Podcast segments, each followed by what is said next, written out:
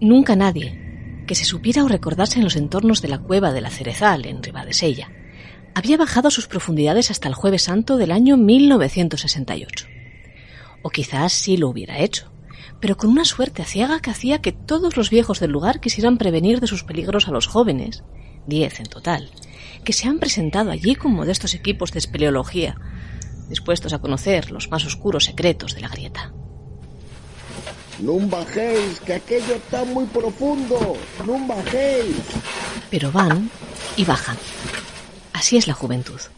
Y es desbordante en el caso de Pía, de Fernando, Elías, Eloísa, Ruperto, Jesús Manuel, Adolfo, Pilar, Amparo y Tito.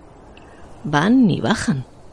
Y aunque ellos no lo saben todavía, no solamente es que vayan y bajen, es que están a punto de hacer historia.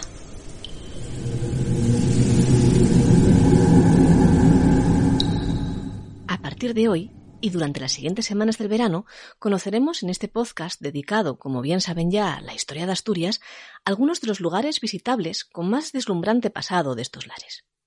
Y la cueva de la que hoy voy a hablarles lo tiene por partida doble, ya que si de más nos suele apasionarnos, y de qué manera, todo lo que tenga que ver con el arte rupestre, con conocer de dónde venimos y cómo creamos ese ente tan complejo que une creencia con pensamiento por medio de la creatividad y la técnica, que es el arte.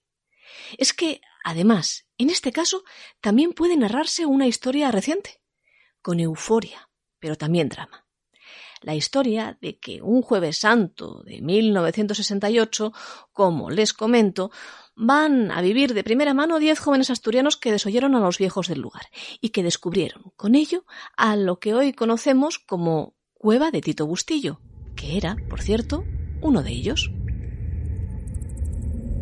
Y eso también es parte de esta historia que voy a contarles.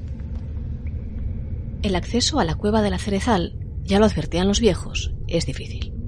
Treinta metros cayendo, el paso por una gatera donde no todo el mundo entra y otros treinta y tantos de bajada. Abajo, el agua más fresca que pueda encontrarse, la que se esconde después de pasar el subterráneo, y un tesoro por descubrir. Muy esquemáticos, pero con trazo firme y aún bien agarrado a la roca, a escasos metros de donde han descendido los jóvenes, estos descubren una, dos, tres, cuatro dibujos representando unas vulvas humanas.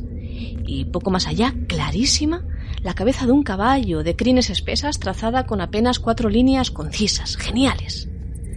Los jóvenes contemplan los dibujos. Podría decirse que casi como en su día, hace 30.000 años, los contempló su autor o autora, con un leve rescoldo de luz, producido por la sisilante llama de una antorcha, en el caso del segundo, o segunda, y de las linternas de espeleología de los primeros.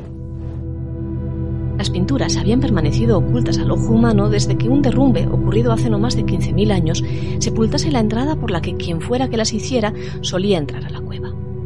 No es esta por la que se entra hoy, ya que se ha construido otra para que el público ataje hacia la galería, de forma además bastante polémica, ni tampoco, como hemos visto, aquella por la que entraron los jóvenes. En fin, todos los medios, apenas unos pocos días después del descubrimiento, anuncian a bombo y platillo lo ocurrido. La noticia fue un estallido de alegría en una Asturias que trataba de abrirse camino en medio de la avalancha de turismo de sol y playa, potenciada por el régimen en los 60. Aquí había poco sol, pero teníamos cultura, ¿y de qué manera? Y ahora, según los expertos, también milenaria. Una muesca más en el cinturón de Asturias. Decían, eso sí, quienes le conocieron, que la fama tan repentina no le caía muy bien a uno de los descubridores, a Tito, a Tito Bustillo.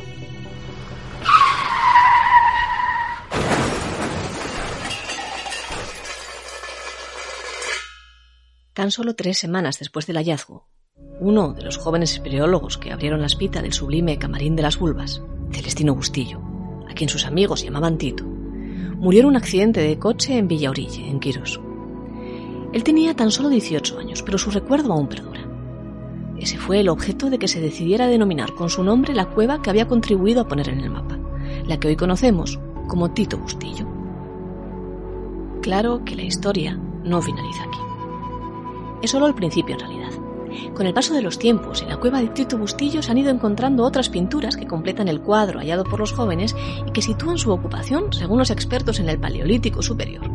concretamente en el periodo magdaleniense. Se han hallado también herramientas propias de estos pueblos que cazaban, recogían y pescaban para sobrevivir, pero que también hacían arte. Mueble, como la minúscula cabecita de cabra hecha sobre el asta de un ciervo o los recortes en forma de cabeza de caballo sobre huesos de idem, o inmueble, como las vulvas o el caballo que dieron en salir a la luz en 1968, pero también muchas más cosas. Vayan a Tito Bustillo. Vayan y paseen por su panel principal, impresionante, profusamente ilustrado con decenas de animales que él o la artista, por una o por otra razón, quiso representar. Ciervos, caballos, renos, cabras, bisontes y hasta un enorme uro.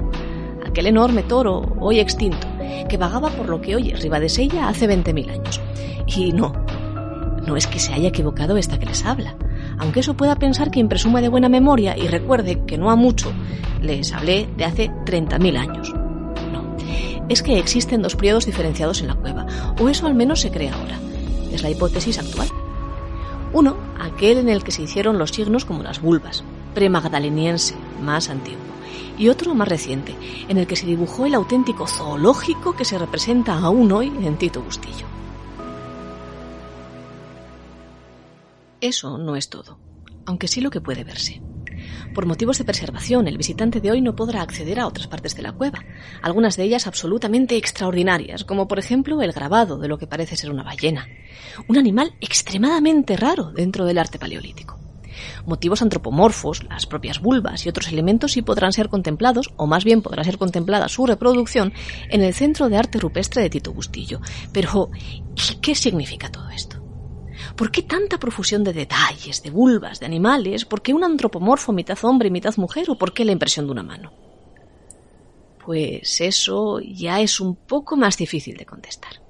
Tanto como complejo es responder a la pregunta de qué es el arte, una duda que aún hoy enfrenta a propios y a extraños. Aún hoy desconocemos cuál fue la función, si es que la tuvo, del arte paleolítico. Hay quien habla de que es la representación de la magia, de una suerte de religión que potenciaba el animismo o la fertilidad, o incluso que con estas pinturas trataba de explicarse el mundo o, o todo en su conjunto. Sencillamente, y buscando un concepto que englobe todo lo anterior y no le quite la razón a nadie, el arte, también el de Tito Bustillo, se hace porque somos humanos. Y de no serlo, pues no lo haríamos. Aunque no se crea, que esto también genera su particular discusión, pero eso ya es otra historia.